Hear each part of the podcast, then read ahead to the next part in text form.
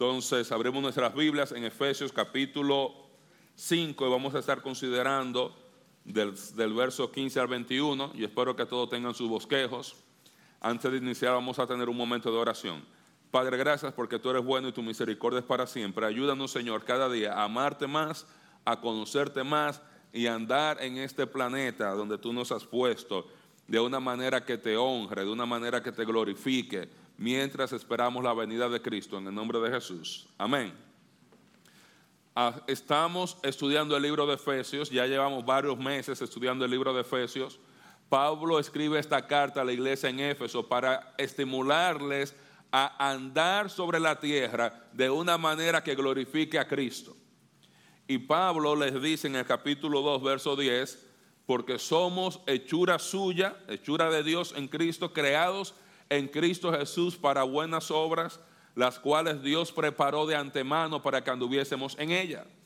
Y veíamos en el capítulo 1, 2 y 3 cómo la iglesia es hechura de Dios en Cristo, cómo Dios planifica la iglesia, cómo Dios diseña la iglesia y cómo Dios inicia la iglesia. En el capítulo 4, 5 y 6, Él va a hablar de esas obras que Dios preparó de antemano para que la iglesia anduviese en ellas. Nosotros vimos cuando comenzamos en el capítulo 4 que debíamos andar en unidad. Luego aprendíamos que debíamos andar en amor. Luego aprendimos que debíamos andar en santidad. Aprendimos que debíamos andar en luz. Y hoy vamos a aprender que debemos andar en sabiduría. Y en las próximas semanas vamos a estar aprendiendo en, la sabiduría de Dios en la cual la iglesia debe andar en varios aspectos.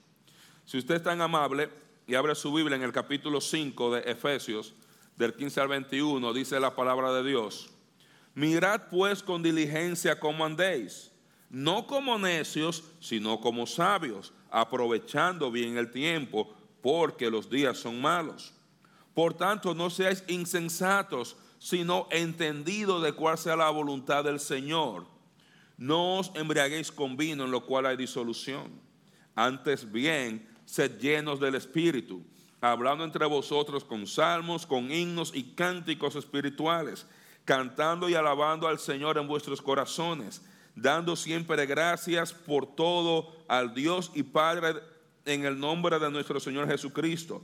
Someteos unos a otros en el temor del Señor. Y todo esto va a continuar hasta el capítulo 6, verso 9 en las próximas semanas vamos a estar aprendiendo cómo podemos andar en sabiduría, cómo podemos andar sabiamente aquí sobre la tierra. Como dice Pablo ahí, porque los días, porque los tiempos son malos. Entonces hoy vamos a estar haciendo una introducción general a cómo podemos andar sabiamente aquí sobre la tierra. La próxima semana vamos a estar aprendiendo cómo andar sabiamente en el matrimonio. Luego vamos a aprender cómo andar sabiamente en la familia, con nuestros hijos. Luego vamos a aprender cómo andar sabiamente en el trabajo. Y vamos a estar aprendiendo cómo andar en sabiduría todo este próximo mes, este mes completo. Amén. Hoy vamos a iniciar introduciendo el tema en, los, en el párrafo que acabamos de leer. Y este, esta enseñanza es importante porque la iglesia, que somos todos nosotros, un solo cuerpo unido, necesitamos de la sabiduría de Dios para poder glorificar a Dios aquí sobre la tierra. No hay manera que nosotros podamos andar aquí sobre la tierra de una manera que glorifiquemos a Dios si no utilizamos la sabiduría de Dios para ello. Entonces, hoy vamos a aprender cómo andar sabiamente aquí sobre la tierra. Y vamos a ver este párrafo. Y vamos a iniciar una vez más en el verso 15. Dice Pablo, mirad pues con diligencia cómo andéis, no como necios, sino como sabios, aprovechando bien el tiempo, porque los días son malos. Hay varios principios que podemos aprender en este párrafo. hoy vamos a considerar tres principios. El primer principio es, yo debo ser cuidadoso en la manera que tomo decisiones. Si queremos andar sabiamente aquí sobre la tierra, yo debo aprender a ser cuidadoso en la manera en que yo tomo decisiones. Para andar sabiamente aquí sobre la tierra hay que ser cuidadoso en la manera que tomamos decisiones. El verso 15 dice, mirad pues con diligencia cómo andéis.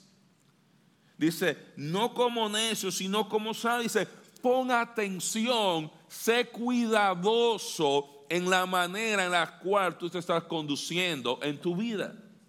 Dice, mirad con diligencia. Esa mirada es, mírate, analízate, revisa tu vida, mira tu vida con diligencia, pon empeño, sé cuidadoso, no tome decisiones descuidadas. Hay que ser cuidadoso en la manera que tomamos decisiones. Muchas veces tomamos decisiones y nosotros tomamos miles de decisiones al día. Cuando usted está en la cama y suena la alarma, usted toma la decisión, o me despierto, o me levanto, o le doy ahí snooze y la dejo ahí, espero que suene de nuevo en ocho minutos. Usted está acostado antes de que suene la alarma y usted se despierta y usted tiene que tomar la decisión, ¿voy al baño o me quedo en la cama? Usted se levanta y usted sabe que está tarde para el trabajo y usted tiene que decidir, ¿me voy al trabajo o me baño y llego más tarde? me desayuno, si voy a desayunar, me voy a comer esta comida, esta fruta o este cereal, o me voy a comer un mangú con queso frito y café. Yo tengo que decidir cuando yo llegue al trabajo con qué actitud yo voy a llegar. Yo tengo que tomar decisiones cada día cuando yo hablo con alguien, de dependiendo cómo me responda, cómo yo le voy a responder hacia atrás.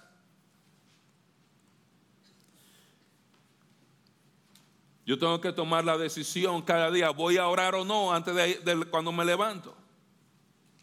Debo tomar la decisión, voy a leer mi Biblia o no. Me voy a congregar esta semana o no. Voy a poner, ¿qué tipo de música voy a poner en el radio? ¿Con qué tipo de persona me voy a juntar? con a qué tipo de con qué tipo de compromiso, qué tipo de compromiso yo voy a hacer con mi tiempo, cómo lo voy a usar. Tengo dos horas donde no tengo trabajo, donde no tengo escuela, ¿cómo yo voy a usar esas dos horas? Tengo que decidir con qué amigos me voy a juntar. Tengo que decidir si me ahorro los 20 dólares o si me voy a Starbucks y me compro un café de Starbucks todas las mañanas y después le pido a Dios por provisión. Señor, provee para mí, pero estoy ahí en Starbucks proveyendo para el dueño de Starbucks. a ese Dios sí lo está escuchando. Cada día debo tomar decisiones. Pero son decisiones sencillas. Yo tengo que decidir si estoy soltero, con qué persona yo voy a salir. Con quién yo quiero tener un noviazgo. ¿Con quién me voy a casar? ¿Debo comprar esa casa? ¿Debo comprar el carro? Mi matrimonio está pasando por dificultades, tengo que tomar decisiones. ¿Voy a seguir luchando por mi matrimonio o simplemente pongo en pausa y salgo por la calle y busco una sucursal? Tengo que escoger qué ropa me voy a poner. Tengo que que decidir cómo yo voy a hacer con mis hijos. Si ellos me traen buena nota, si me traen una nota que a mí no me gusta. La Biblia nos enseña que debemos ser cuidadosos porque, mis hermanos, todas las decisiones que nosotros tomamos tienen consecuencias. Y muchas veces pensamos solamente en las consecuencias en este mundo, también hay consecuencias espirituales y emocionales que vienen por causa de las decisiones que tomamos. Yo puedo tomar decisiones, una decisión hoy descuidada, sin pensar y arruinar la economía de mi familia por el resto de mi vida. porque me entré en un negocio, no pensé, no oré al respecto y simplemente llevé toda la familia a la quiebra. Yo puedo tomar una decisión que arruine la vida de mis hijos.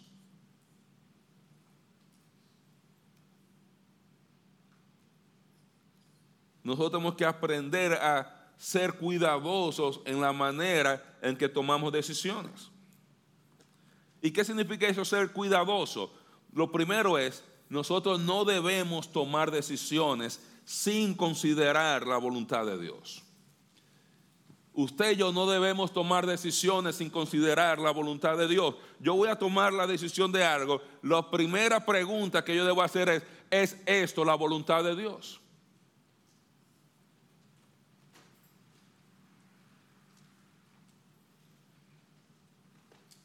Le voy a ayudar. Los domingos en la mañana, ¿sabe cuál es la voluntad de Dios? Que usted se, esté congregando.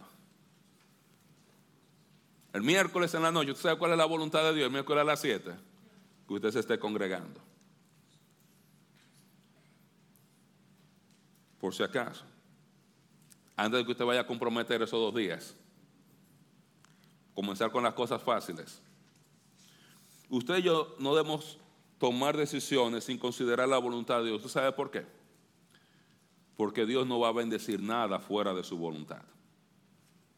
Dios no está obligado a bendecir a nadie y mucho menos va a bendecir a una persona que se revela en contra de su voluntad. Él no va a bendecir ningún plan fuera de su voluntad porque la voluntad de Dios permanece para siempre para siempre. El texto dice claramente, mirad pues con diligencia cómo ande, dice, no como necios. No, ¿qué, ¿qué, es un necio? O sea, la persona que no está considerando todos los factores, la persona que no está considerando a Dios en la manera en que toma sus decisiones. Cuando yo me voy a mudar, voy a comprarme, voy a comprar una casa. Cuando yo voy a comprar, voy a cambiar de trabajo cuando hay muchas cosas que nosotros calculamos en dólares. Y aquí me sale mejor y aquí me sale tal cosa. Pero la voluntad de Dios, mis hermanos, no se mide solamente en dólares. ¿Usted sabía eso? La voluntad de Dios no se mide en dólares. A veces pensamos que si me está llegando dinero y si Dios me está dando tres dólares más aquí, esa es la voluntad de Dios que yo me vaya para acá. No. Yo debo considerar la voluntad de Dios en cuanto en qué dirección Dios quiere que vaya mi vida.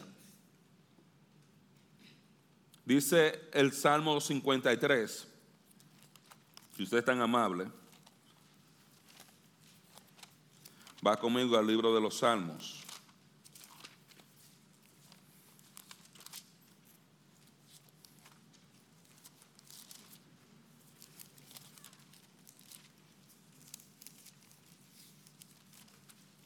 Salmos capítulo 53. Del 1 al 4, mire lo que dice la palabra de Dios. Salmos 53 del 1 al 4. Dice el necio en su corazón, no hay Dios. Se han corrompido e hicieron abominable maldad. No hay quien haga bien. Dios desde los cielos miró sobre los hijos de los hombres para ver si había algún entendido que buscara a Dios cada uno se había vuelto atrás, todos se habían corrompido, no hay quien haga lo bueno, no hay ni aun uno. No tienen conocimiento todos los que hacen iniquidad, que devoran a mi pueblo como si comiesen pan y a Dios no invocan. Está poniendo una descripción de una persona necia. Dice, el necio en su cabeza es necio el que dice, no hay Dios. Y por tanto yo puedo hacer lo que a mí me da la gana. No hay Dios. Dice, es un necio. Dice, porque Dios lo está mirando desde los cielos. Dice, el necio se aparta, se corrompe, la persona que no considera en su camino se corrompe. Y mire cómo Dios, lo que dice Dios, no tienen conocimiento todos los que hacen iniquidad. Dice, se están apartando eso sabiendo que está mal, pero lo hacen porque no hay Dios. Entonces nosotros no podemos tomar decisiones sin considerar la voluntad de Dios como si Dios no existiera, porque usted y yo sabemos que Dios existe.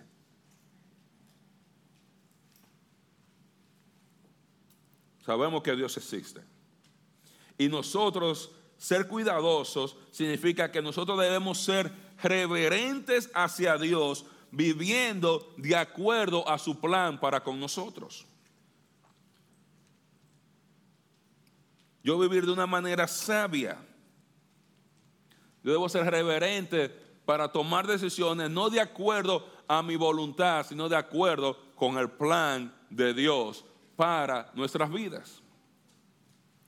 Y hay veces que se nos hace difícil entender qué es la voluntad de Dios. Pero si usted va, por ejemplo, a la primera de Tesalonicenses, capítulo 4, verso 3, dice que la voluntad de Dios es vuestra santificación.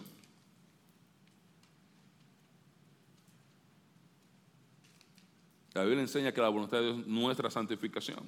¿Qué quiere decir eso? Que la voluntad de Dios nunca te va a incitar a pecar. Si es pecado, no es la voluntad de Dios.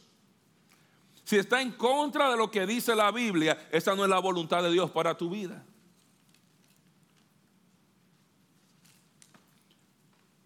Si yo tengo que robar, si tengo que mentir, tengo que engañar, tengo que hacer esto, eso no es la voluntad de Dios para tu vida. La voluntad de Dios es nuestra santificación.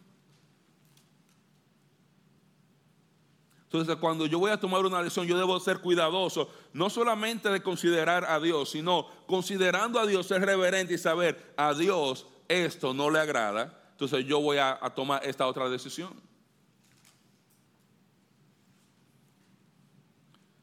En el libro de Romanos, capítulo 12, si son tan amables, en el libro de Romanos capítulo 12, Pablo, escribe Romanos, fue el mismo que escribió Efesios, mira lo que dice en el verso 1 y 2 del capítulo 12 de Romanos. Así que, hermanos, os ruego por las misericordias de Dios, que presentéis vuestros cuerpos en sacrificio vivo, santo, agradable a Dios, que es vuestro culto racional. No os conforméis a este siglo, no tomen la forma de este siglo, sino transformaos por medio de la renovación de vuestro entendimiento para que comprobéis cuál sea la voluntad de Dios, agradable y perfecta. ¿Qué le está diciendo con respecto a la voluntad de Dios? Es no te conformes a este siglo, es no te amoldes, no tomes los principios que hay en el mundo. Dice, sino renueva tu entendimiento para que con ese entendimiento renovado tú puedas comprobar cuál es la voluntad de Dios, que siempre es agradable delante de Dios y es perfecta. Ahora, ¿cómo yo renuevo mi entendimiento? A través de la Biblia. Tú quieres conocer más claramente la voluntad de Dios, tienes que conocer más claramente la Biblia, porque la Biblia es la manera en que tú y yo podemos conocer más claramente a nuestro Dios. Podemos llegar a entender cómo nuestro Dios piensa, cómo nuestro Dios razona, cómo nuestro Dios siente. Por eso es importante congregarse.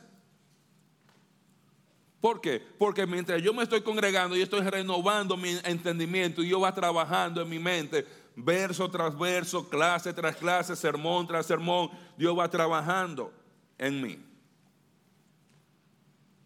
Y se me hace mucho más fácil diferenciar. Yo recuerdo, estaba en una clase y uno de mis estudiantes le hacen una pregunta y el guay comienza a contestar la pregunta y usted lo escucha a él y sonaba como un profesional. Y yo digo, mira, suena excelente, pero eso lo que tú dijiste es un disparate, no tiene sentido. Él podía engañar quizá a los otros estudiantes que podían decir, wow, pero mira qué bonito habla, pero no puede engañar al profesor. Igual muchas veces nosotros. Nosotros muchas veces podemos tratar de engañarnos a nosotros mismos o engañarnos a nosotros mismos, pero nunca vamos a poder engañar a Dios. nunca vamos a poder engañar a Dios. Yo debo tener la suficiente reverencia para yo entender cuando hay cosas que claramente no son la voluntad de Dios. Imagínense lo que estamos casados, que estemos pasando por problemas en el matrimonio. Todos los matrimonios pasamos por dificultades. Hasta Albanelli, a pesar de Pero usted está ahí y usted se da cuenta, dice, mi esposa no me entiende. Pero hay otra persona que sí me entiende. ¿Cuál es la voluntad de Dios? ¿Tú sabes cuál es la voluntad de Dios? Que, no, que me quede sin entender. Que no me entiende. Claro, porque mi voluntad o mi deseo en mi carne, yo puedo decir, yo quiero esto porque esto es más fácil. Pero la voluntad de Dios nunca va a ir en contra de su palabra. La voluntad de Dios nunca me va a incitar a pecar. Yo vengo, estoy de chismoso con un hermano, estoy enchismado con un hermano en la iglesia. Vamos a hacer un ejercicio. Y yo tengo que decidir, ¿mato al hermano o lo perdono? ¿Qué usted debe hacer? perdonarlo. Yo tengo que decir, dejo de hablarle al hermano o me arreglo con el hermano. ¿Cuál es la voluntad de Dios? Yo tengo que decir, o me voy de la iglesia o me someto a la palabra de Dios que dice, vaya, arréglate con tu hermano. ¿Qué usted debe hacer? ¿Cuál es la voluntad de Dios? Porque créame, usted puede cambiar de lugar, puede irse a cualquier lugar del planeta y usted no se escapa a lo que es la voluntad de Dios. Para usted, mira a Jonás. Dios le dijo, haz eso. Y dice, yo no lo quiero hacer, yo me voy lejos, así Dios no me tiene que mandar, nadie me tiene que forzar a hacer eso. Yo no quiero predicar. No quiero ir a predicar para Nínive, mejor me voy para otro lugar, así allá, el pastor de allá no me pone a predicar, si yo estoy tranquilo. ¿Qué hizo Dios? Le dio su paseíto en la ballena, muy motivador. Y después de un tour por el Mediterráneo, en la ballena, Jonás salió muy motivado a predicar la palabra de Dios. Yo debo ser reverente y entender que si algo es la voluntad de Dios, yo debo someterme a la voluntad de Dios y no pelear la voluntad de Dios. Porque usted no le va a ganar, usted no es más sabio que Él. Usted no es más sabio. Ahora, cuando hablamos de la voluntad de Dios, debemos entender dos cosas. Está la voluntad permisiva de Dios y lo que es la voluntad directiva de Dios. ¿Qué es la voluntad permisiva? Hay cosas que Dios permite y por eso es bueno, la voluntad en el sentido de que Él lo permite, aún Él teniendo el poder para evitar que eso pasara. Y está la voluntad directiva de Dios, que cuando Dios dice claramente, esto es lo que yo quiero que tú hagas. Por ejemplo, si usted dice mañana, o esta mañana yo no voy para el culto y usted no viene, ¿es la voluntad de Dios? No, está en contra de la voluntad directiva de Dios que usted quiere que se congregue. Ahora usted se quedó en su casa anyway. La voluntad permisiva de Dios. Dios te deja que tú te quedes. Ahora, toda nuestra, cuando Dios permite, usted sabe que viene después de ahí. Vienen las consecuencias vienen consecuencias para nuestras vidas. Y por eso la Biblia dice, hay que ser cuidadosos mientras estamos aquí en la tierra. Y Él nos da la razón en el verso 16. Dice, hay que aprovechar bien el tiempo porque los tiempos son malos. Entonces, los tiempos son malos, ¿qué está diciendo? El sistema, de, no está diciendo que el lunes es malo o que el martes es malo, se está diciendo los tiempos, el momento, la época en la que estamos viviendo es una época mala en el sentido de que el sistema está en contra de Dios. Estamos viviendo en un sistema donde los valores son anticristianos. Donde ser cristiano no está de moda. Donde usted decir, no, yo, yo no hago esto porque yo soy cristiano, dice, pero tú eres un pariguayo, tú eres un tonto, disfruta tu vida.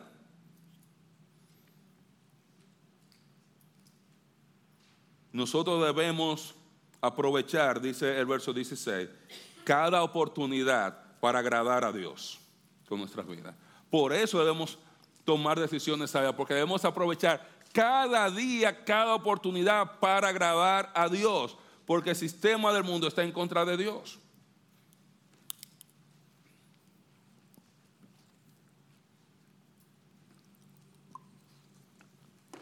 Hay que aprovechar bien el tiempo. Usted sabía que nuestra vida aquí sobre la tierra es limitada. Usted sabía sabía que todos aquí, sin excepción, vamos a morir. A menos que Cristo venga antes y el rapto pase antes de que nosotros muramos. Y usted sabía que ninguno de nosotros sabe cuándo va a morir. Usted cuando salgamos hoy al mediodía de ahí, algunos no sabremos si va a ser la última vez que caminamos por la puerta de la iglesia.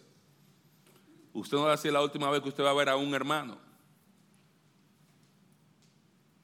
La vida es corta, muy corta comparada con, con, la eternidad.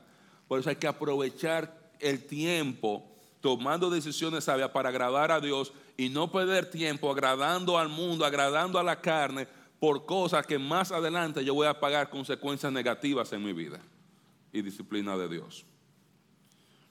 Pues si queremos agradar a Dios y glorificar a Dios aquí sobre la tierra, debemos hacerlo en cada oportunidad.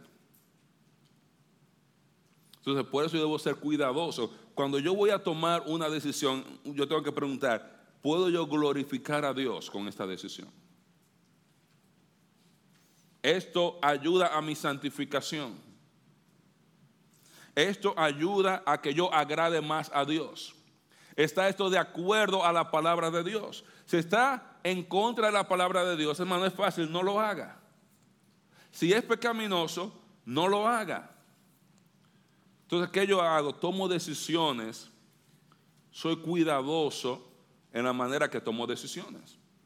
Y hay decisiones que no son santas ni pecaminosas en sí mismas. Por ejemplo, usted necesita comprar un carro nuevo. ¿Es pecado comprar un carro?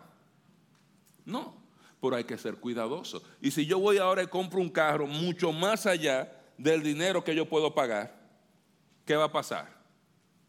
La mayoría lo que hace es, no voy el miércoles a la iglesia porque ese día voy a trabajar y el domingo voy a coger otro trabajito que me están ofreciendo allá porque tengo que pagar el carro. Ahora ese carro que yo compré, tomando una decisión sin pensar bien, se está convirtiendo en un obstáculo en mi vida espiritual.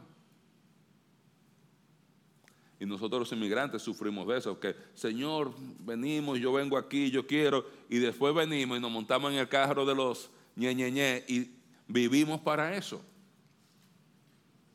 Entonces yo debo ser cuidadoso. Siempre, antes de tomar una decisión, mis hermanos, considere la voluntad de Dios. Considere la voluntad de Dios. No tome decisiones sin considerarse la voluntad de Dios para tu vida. Porque si tomas decisiones sin considerar la voluntad de Dios para tu vida, vas a tomar decisiones necias, malas, y vamos a pagar las consecuencias por esto. Eh, lo segundo que aprendemos es, debemos tomar decisiones de acuerdo a la voluntad de Dios. Dice el verso 17, por tanto, no seáis insensatos, sino, sino entendidos de cuál sea la voluntad de Dios. Dice, no sean insensatos, sino entendidos. Hay que tomar decisiones de acuerdo a la voluntad de Dios. Ahora, ¿cómo yo la tomo? Yo necesito llegar a entender cuál es la voluntad de Dios. ¿Dónde está la voluntad de Dios expresada en su palabra?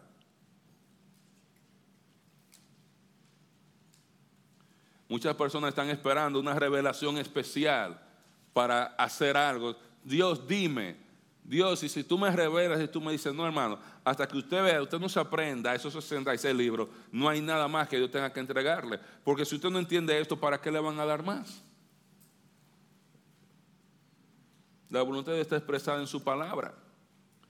Y usted dice, bueno, es que a veces yo no entiendo todo lo que leo, eso es cierto, por eso usted se congrega y Dios le dio a la iglesia pastores y maestros para ayudarlo a usted a entender la voluntad de Dios para su vida nosotros debemos aprender a respetar la voluntad de Cristo para la iglesia. Debemos aprender a respetar la voluntad de Cristo. Por eso dice, no sean insensatos. Un insensato es una persona que no tiene la sensibilidad con respecto a algo. Y algunos de nosotros no tenemos sensibilidad con respecto a la voluntad de Dios y realmente lo que sea la voluntad de Dios no nos importa. A eso la Biblia también le llama dureza de corazón. Y sabemos que la voluntad de Dios es, por ejemplo, que yo ame a mi hermano y yo aún sabiendo esto, yo decido que yo no lo voy a amar.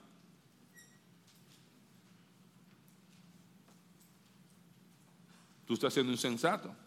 Estás rechazando la voluntad de Dios para la iglesia, que es que todos los hermanos se amen unos a otros.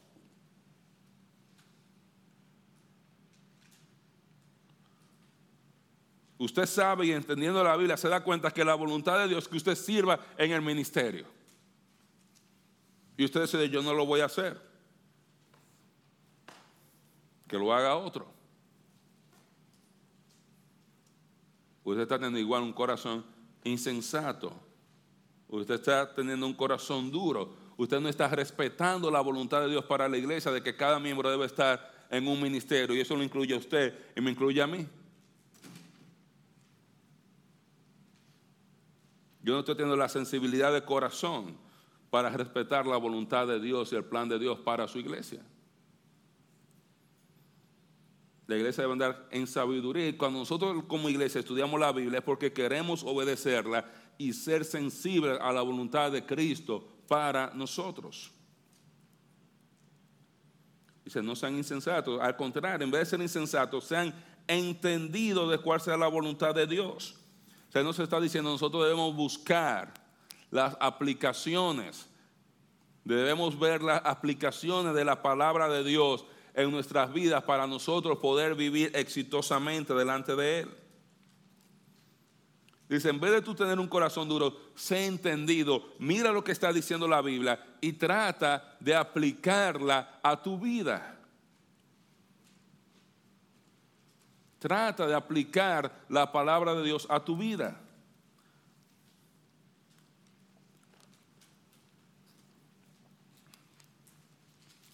Y hay muchos de nosotros que tenemos las cabezas así grandes de conocimiento del Señor. No sabemos los libros, no sabemos las doctrinas, podemos criticar todas las cosas que creen los otros, o tenemos un corazoncito así para el Señor.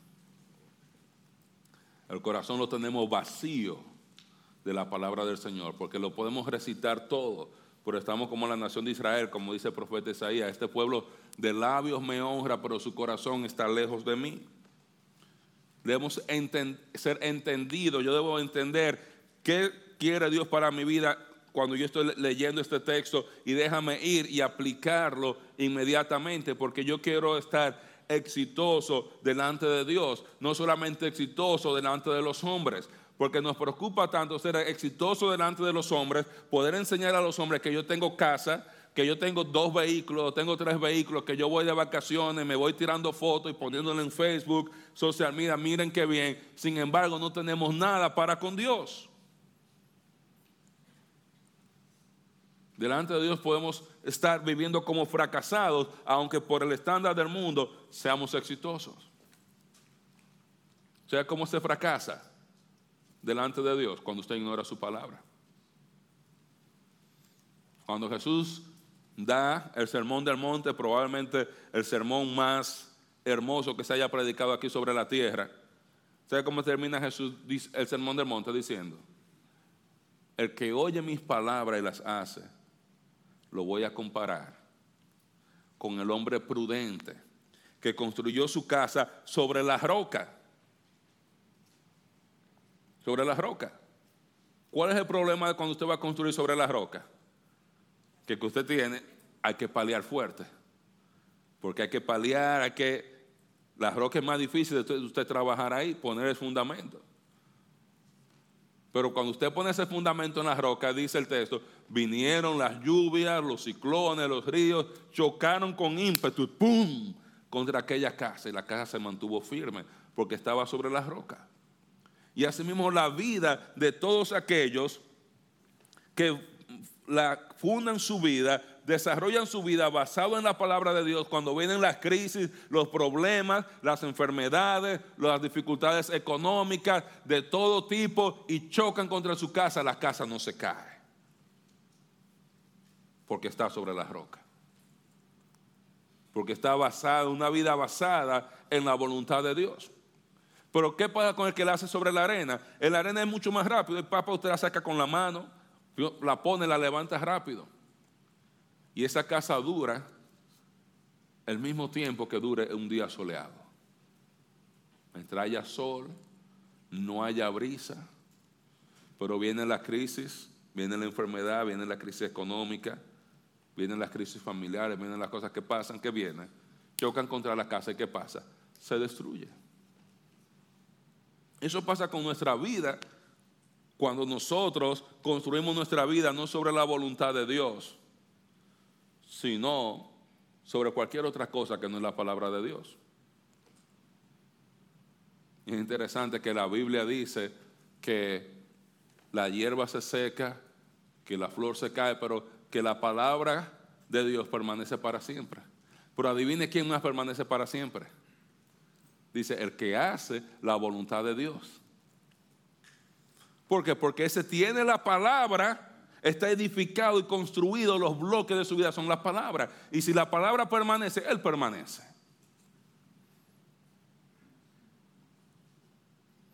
¿Sobre qué base tú estás tomando decisiones? Tú estás tomando decisiones basadas en lo que dice el mundo, en lo, estás tomando decisiones basado en lo que es lo más cómodo para ti o qué es lo más beneficioso a corto plazo, más placentero, o tú estás tomando decisiones basado qué es lo que Dios quiere para mi vida. Estás tomando decisiones basado cómo yo puedo estar siendo más exitoso delante de Dios y aprobado delante de Dios, porque ese es el único lugar donde yo quiero estar, donde Dios me diga, buen siervo y fiel. ¿Sobre qué estamos tomando decisiones? Si no estamos tomando decisiones basadas en la palabra de Dios, estamos destinados a fracasar. Vamos a fracasar. Estos tiempos, la vida aquí sobre la tierra es dura, es difícil. Y Efesios va a terminar diciéndonos, la vida es una guerra espiritual y nos va a invitar a ponernos toda una armadura. Vamos a pasar algunas semanas estudiando eso. Pero hermanos, solamente la palabra de Cristo va a sostener nuestras vidas a través de las dificultades. Y se lo digo no porque yo le esté predicando, hermano. Se lo digo porque a mí me ha tocado pasar por tantas dificultades. Y si mi familia y yo estamos avanzando y siguiendo adelante, ¿sabe por qué? Porque nunca faltó el aceite en la casa.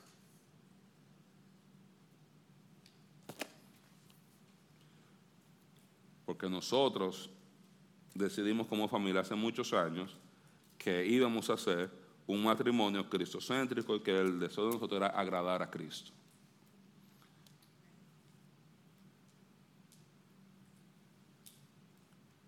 Yo recuerdo la primera vez cuando yo nos íbamos a decidir si nos quedábamos en la iglesia o no, hace unos 10 años y algo, 11 años ya. ¿Cuántos años tiene Daniel? Diez. Diez años y algo. Y yo me acuerdo que Albanelli me dijo, ¿qué te pareció la iglesia? Ya yo me había ido a entrevistar para irme a Fort Lauderdale. Y me gustó llegar a Fort Lauderdale, el sol, la brisa, sentía que estaba en Pueblo Nuevo, en Santiago, en República Dominicana, la música, las empanadas, la comida dominicana y boricua y todo, todo lo que usted necesita para una vida del Caribe. Pero, dice, ¿qué te pareció la iglesia? Digo, yo un desastre. ¿Y qué vamos a hacer? Dije, nos vamos a quedar porque podemos ser útiles aquí. Y nos quedamos. Luego vienen, después de muchos años, Pastor Rodney viene y me dice, Marino, hay una oportunidad para que te vayas a pastorear a Atlanta es una iglesia, tienen no sé cuántos miles de miembros, eran como 3.500 miembros, 4.000 miembros allá en Atlanta. La iglesia hispana tiene unos 700 miembros, están buscando un pastor que sea como tú. Quieren que hagan esto, lo otro y tal cosa. Avísame para que hacerle una entrevista. dije, no, tú vas a desaprovechar. O sea, tú tienes aquí, ustedes son aquí 50, 60, ellos encuentran otra gente que, se encarguen de ellos. No, varón. Aquellos que tienen ñeñe, ellos van a encontrar quien se encargue de ellos, súper fácil. Yo me quedo aquí tranquilo. ¿Por qué? Porque entendía la voluntad de Dios. Hay que alimentar las ovejas. Yo no puedo simplemente ignorar e irme caminando y que las ovejas se la averigüen como pueda. Simple. Simple.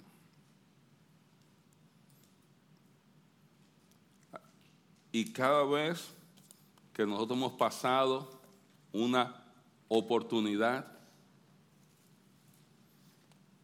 sé lo que ha hecho el Señor, bendecirnos y bendecirnos y bendecirnos más. Porque tenemos que tomar decisiones de acuerdo a la voluntad de Dios. ¿Dónde yo voy a vivir? ¿Dónde yo me voy a mudar?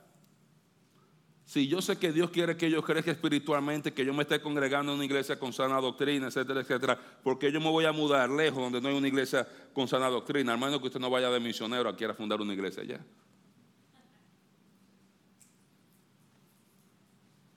Allá me pagan más si vas a ganar más dinero económicamente. ¿Y cuánto vale tu vida espiritual? ¿Cuánto vale? ¿50 dólares? ¿2 dólares la hora extra? ¿5 dólares? ¿Cuánto vale tu vida espiritual? Yo debo tomar decisiones de acuerdo con la voluntad de Dios, que es nuestra santificación. Y lo tercero es, si yo quiero vivir sabiamente aquí sobre la tierra, y esa es una de las más importantes, o la más importante de todas, yo tengo que ser controlado por el Espíritu Santo tengo que ser controlado por el Espíritu Santo. Dice el verso 18, no os embriaguéis con vino en lo cual hay disolución, antes bien sed llenos del Espíritu, hablando entre vosotros con salmos, con himnos y cánticos espirituales, cantando y alabando al Señor en vuestros corazones, dando siempre gracias por todo al Dios y Padre en el nombre de nuestro Señor Jesucristo. Someteos unos a otros en el temor del Señor. Lo primero que dice, no os embriaguéis con vino en lo cual hay disolución, antes bien ser llenos del Espíritu. ¿Qué significa ser lleno del Espíritu? Ser lleno del Espíritu significa que cada área de mi vida está 100% sometida al control del Espíritu Santo. Eso significa estar lleno del Espíritu. ¿Y, y, cómo yo me lleno del Espíritu? Bueno, ¿tú sabes qué? ¿Sabe quién inspiró la palabra? El Espíritu Santo. Cuando usted está lleno de la palabra de Dios, usted va a estar lleno del Espíritu Santo. Cuando yo estoy viviendo en obediencia a la palabra de Dios,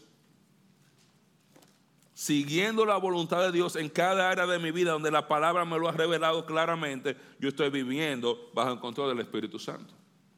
A veces tenemos la idea,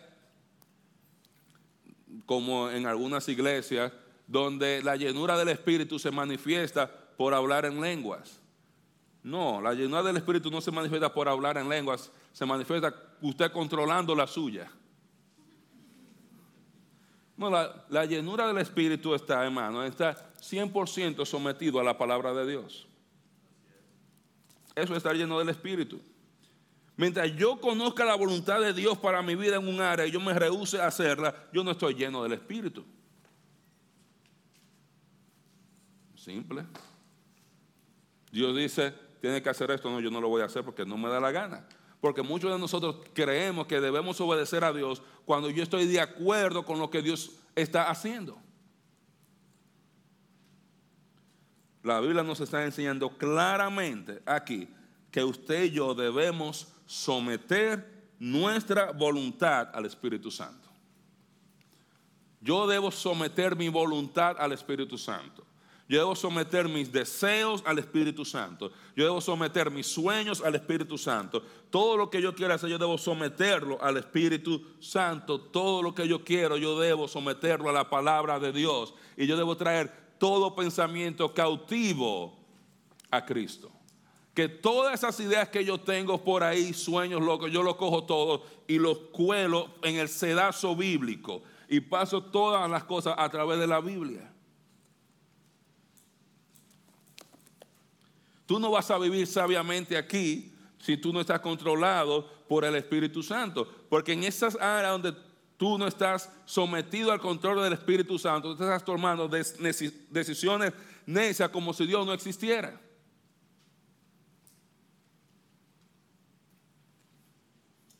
Yo tengo que permitir que el Espíritu Santo controle toda mi vida, que controle mi horario, controle la manera de yo vestirme, de yo hablar, a donde yo voy. Y yo o nosotros no debemos someter nuestra voluntad a nuestros deseos carnales. El texto dice, no os embriaguéis con vino. Es diciendo, no se emborrachen. Y el problema no es el alcohol ahí. El problema está que cuando usted está embriagado, está bajo el control de quién? Del alcohol. Y usted no es usted quien está hablando. ¿Quién es que está hablando? El alcohol. Y hay cosas que usted y yo sabemos que si estamos sobrios no las hacemos, porque si nos ponemos dos tragos, óigame, bailamos la macarena en Capital Circle y Mejan, ahí nos bajamos del carro. ¿Por qué? Porque no estamos bajo control, control nuestro. No estamos bajo el control del, del, Espíritu, sino bajo control del alcohol. Y Pablo está diciendo, si tú quieres andar sabiamente aquí, lo único que debe estar en control de tu vida es el Espíritu Santo. No te expongas a estar controlado por nada ni nadie fuera del Espíritu. ¿Por qué como creyente yo no me embriago? Por una razón sencilla, porque yo no puedo tomar decisiones espirituales sabias bajo los efectos del alcohol. Simplemente. ¿Cómo yo voy a tomar buenas decisiones para mi familia si yo estoy borracho? ¿Cómo yo voy a tomar buenas decisiones para mis hijos, para mi trabajo o para mi iglesia si yo estoy borracho? Estoy bajo control del alcohol. El alcohol es quien decide lo que yo hago. Lo mismo aplica con otros tipos de drogas. Cualquier cosa, mis hermanos, que impida al Espíritu Santo controlarte, dice la tienes que dejar eso. No sometas tu voluntad a eso. ¿Por qué tú vas a someter tu voluntad para que por horas tú hagas solo lo que diga el alcohol, o lo que diga la cocaína, lo que diga la marihuana, lo que diga el fentanil, lo que diga la droga, lo que sea que estamos utilizando? Y hay otras adicciones. Ahora tenemos adicciones al sexo. Y todo hacemos lo que la pornografía nos dice. Es lo mismo. Si yo quiero tomar decisiones sabias, yo debo estar controlado por el Espíritu Santo. No hay nada sabio en tomar decisiones que pueden transformar y cambiar tu vida, la de tu familia, la de tus hijos, la de tu trabajo, la de tu iglesia, bajo la influencia de ninguna sustancia que no sea el Espíritu. Porque el Espíritu, ¿tú sabes qué quiere el Espíritu? El Espíritu quiere que tú llegues a desarrollar un carácter como Cristo. El Espíritu quiere guardar tu familia. El Espíritu quiere guardar tu santidad, guardar tu integridad. El Espíritu quiere que tú llegues a vivir una larga vida. Dios no quiere que nadie perezca. Dios no quiere que nadie muera una vida corta por causa de ninguna sustancia. Incluso cuando se está leyendo en Gálatas el fruto de las obras de la carne, el fruto del Espíritu, cuando habla de hechicería, esa palabra en Gálatas 5 que se traduce a hechicería es farmaquía en griego, de donde viene la palabra farmacia. Porque en los templos parte de la adoración era embriagarse para, obviamente, poder hacer ese desfile de la carne que hacían en los templos paganos, o tomar sustancias que eran alucinógenas, y se la tomaban y los brujos venían y te majaban esto aquí, tómate esto, y tú te lo bebías, te estaban dando las mismas drogas que tenemos ahora, pero antes de sintetizarlas. Pero nuestra Biblia dice brujería y pensamos, no, eso es como un brujo con una mujer con un paño negro amarrado y, con una bola y unas uñas largas, haciendo así. No, no. Está diciendo, no debo tomar decisiones en mi vida bajo la influencia de ninguna sustancia debo tomar decisiones solamente bajo la influencia del Espíritu Santo. Esas son las decisiones buenas. Yo debo someter mi voluntad al Espíritu Santo y no debo someter mi voluntad a los deseos carnales.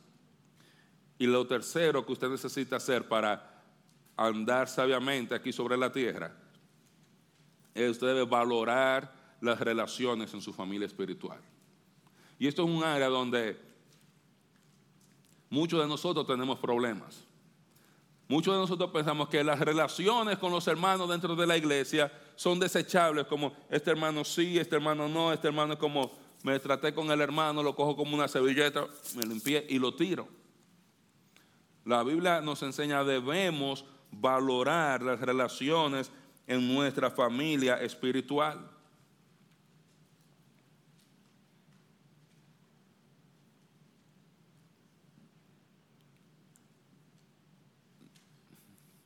El texto va a decir de qué manera yo puedo llegar a experimentar esto.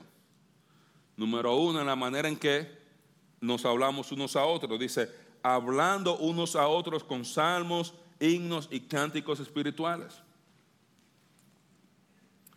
Que yo cuando yo voy a hablar con mi hermano, yo no estoy hablando con malas palabras, no estoy hablando con cosas llenas de doble sentido no estoy hablando con un lenguaje sucio, no estoy hablando con las cosas que hablamos hace un par de semanas, malas palabras, maledicencias, sino con salmos, con himnos, cánticos espirituales, o sea, un lenguaje limpio, un lenguaje espiritual.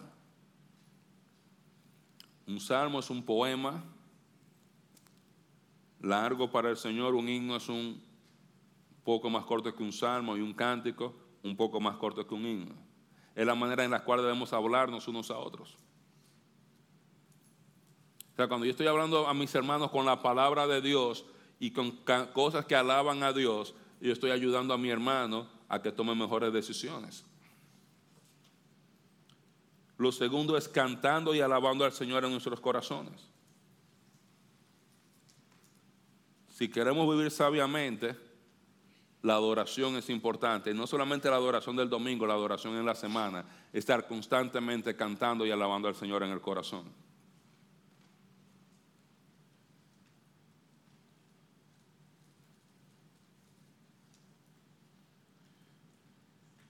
También dando gracias a Dios por todo. Y si usted se da cuenta aquí, de estas cuatro cosas que nos da ahí, la primera y la última son dos cosas que nosotros podemos ver. Hablando y sometiéndonos unos a otros. Las dos del medio, cantando y alabando y dando gracias a Dios, son actitudes internas del corazón. O sea que dependiendo de cómo está nuestro corazón, dando gracias a Dios por todo y cantando y alabando al Señor, de esa misma manera yo voy a hablar con mi hermano. Y de esa misma manera yo voy a tratar con mi hermano.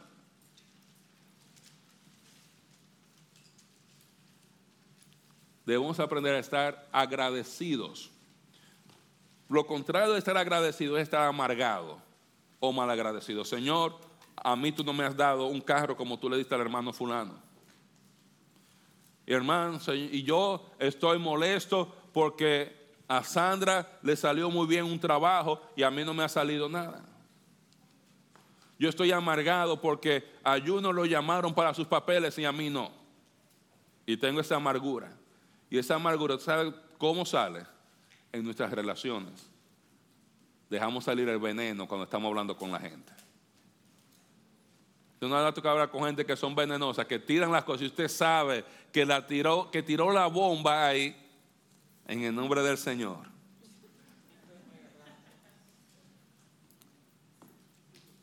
Hay hermanos que usted lo ve así, usted quiere aplicarle una llave de jiu-jitsu y una vez agarrarlo. Pero hay que aprender a dar gracias a Dios por todo. Usted comienza a darle gracias a Dios, Señor, gracias por darme este día de vida. Gracias, Señor, por, tenerme en la iglesia donde yo estoy. dele gracias a Dios por las cosas espirituales que usted ha tenido primero. Por mi vida eterna, por mi crecimiento, por la iglesia donde yo estoy, por lo que estoy aprendiendo, por mis compañeros de ministerio, por los líderes que tenemos en la iglesia, por lo que he aprendido en tanto tiempo, por el hermano fulano que está atento a mí, por el hermano fulano que siempre me aconseja, por el hermano fulano que siempre me ayuda, por el hermano fulano que está atento a esto, por el hermano, porque se nos olvide, somos tan mal agradecidos. Somos tan mal agradecidos que se nos olvidan todas las cosas que Dios hace por nosotros. Nos acordamos de esa cosita. Esa cosita que no me dio, o esa cosita que el hermano no hizo ya. Y la conclusión de él, en cuanto a estar controlado por el Espíritu Santo, es estar sometiéndonos unos a otros en el temor del Señor. Sometiéndonos. O sea, estamos hablando unos con otros, cantando y alabando y dando gracias, pero el Señor nos está guiando a través de su voluntad muchas veces, a través de hermanos que Dios ha puesto en la iglesia con más conocimiento de la palabra o con más experiencia para guiarte en tu vida y en vez de tú rebelarte en contra del hermano que te está ayudando, tú debieras someterte porque te está hablando la palabra de Dios, es lo que está diciendo.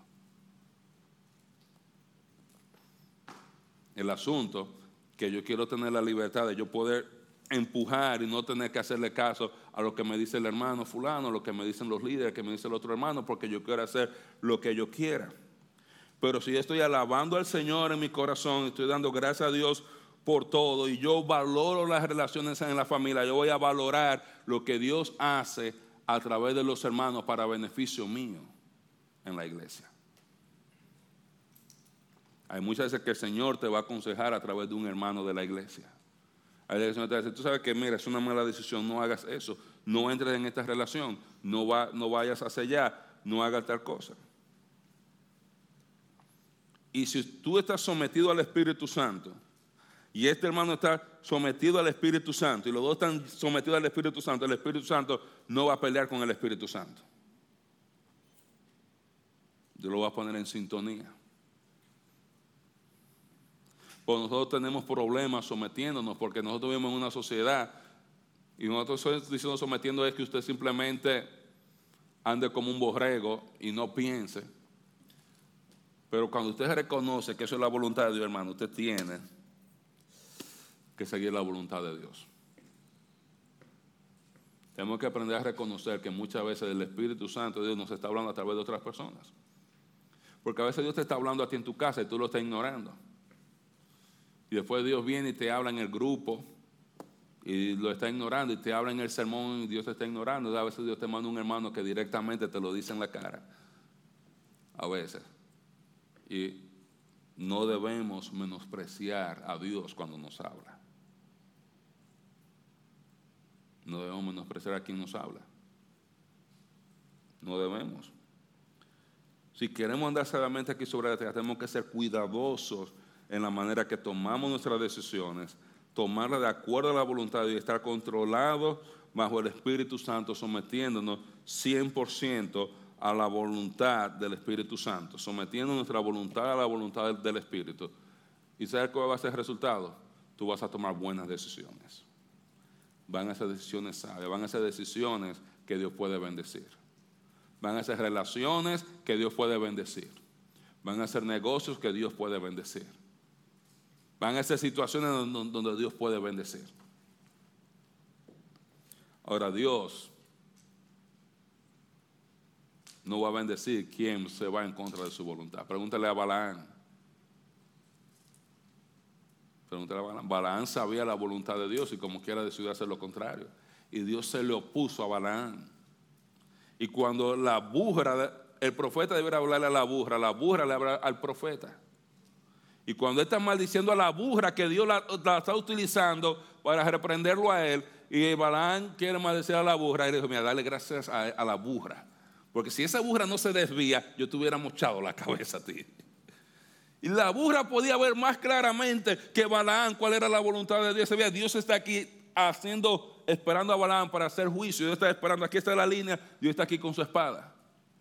Y la burra ve las consecuencias. Y la burra comienza a, y Balaam mueve este burra y la burra que no. Y la burra lo pegaba de la pared del precipicio y le enganchó la pierna y obviamente no estaba contento Balaam. Ni yo tampoco si me toca a mí. Y dice, pues debería ser profeta hablándole a la burra, no la burra hablándole al profeta. Porque hay gente, mis hermanos, hay veces que Dios nos va nos va a, hablar a través de personas que nosotros no consideramos que menospreciamos. Pero Dios está en contra de todo lo que se sale de su voluntad. La voluntad de Dios es santa, agradable y perfecta. Que nosotros no tengamos la madurez para verla, todo el cuadro completo en el día uno, no significa que no hay beneficio para nosotros. Mira lo que pasa con muchos pacientes. Ah, yo me tomé la pastilla que yo la dejé porque cualquier cosa. Y después vuelven porque no tienen a veces el entendimiento para esa pastilla te va a salvar la vida y en vez de tú morirte a los 50, tú te vas a morir a los 75 años. Muchos no lo entienden. Eso no quiere decir que la pastilla no funciona, quiere decir que son ignorantes acerca de lo que tienen e ignorantes acerca del tratamiento que necesitan. Y muchas veces nosotros como cristianos somos así, estamos ignorantes de dónde estamos, e ignorantes de las consecuencias donde nuestro estilo de vida nos puede llevar. Pero nosotros cuando confiamos en el Señor, decimos, Señor, yo no entiendo todo, pero yo confío en ti. Si tú dices eso, Señor, yo confío en ti. Yo confío en que tú sabes lo que tú estás haciendo. Yo confío en que tú sabes lo que es mejor para mí. Yo confío en que tú sabes lo que yo necesito. Hay veces que hay cosas que yo digo, bueno, Señor, desde el punto de vista eh, humano, esta no es la decisión que humanamente me va a producir más dinero o lo que yo quiero en, a corto plazo. Pero yo sé que esta otra decisión parece la correcta, aunque yo no veo todas las ramificaciones. Créame, Dios lo va a mostrar. Dios nos da los días en porciones pequeñas de 24 horas. ¿Sabe para qué? Para que no nos sobrecarguemos, no estemos overwhelmed, no estemos en una manera que no podamos soportar todo lo que viene para nosotros más adelante. Dios, un día a la vez. Maneja estas 24 horas y mañana hablamos de las siguientes 24. Amén. Dios bendiga su palabra. Antes de llamar a los músicos, Rosa, usted me va a tener que ayudar ahí atrás. Usted ve la cajita verde allá de las, de las ofrendas. Si usted vino listo para ofrendar, cuando usted va saliendo, deja sus ofrendas ahí. Si usted no vino listo para ofrendar, Señor, bendice a los que van a, a ofrendar. Y yo quiero que nos pongamos de pie para orar, para terminar, mientras los músicos llegan. Y permítame orar y pedirle a Dios que nos ayude a tomar decisiones sabias. Padre, gracias porque tú eres bueno y tu misericordia es para siempre. Venimos delante de ti porque nosotros queremos buscar de tu sabiduría y de tu voluntad, Señor. No queremos hacer nuestra voluntad, sino la tuya, Señor. Ayúdanos a tomar cada día decisiones sabias y ayúdanos cada día a estar más controlados por el Espíritu Santo, Señor. Te pedimos perdón porque nos hemos alejado mucho de nosotros de ti. Te pedimos perdón porque algunos de nosotros nos hemos equivocado, pero te pedimos, Señor, ayúdanos a caminar en tu palabra de manera que vivamos vidas agradables a ti. En el nombre de Jesús. Amén. Dios les bendiga.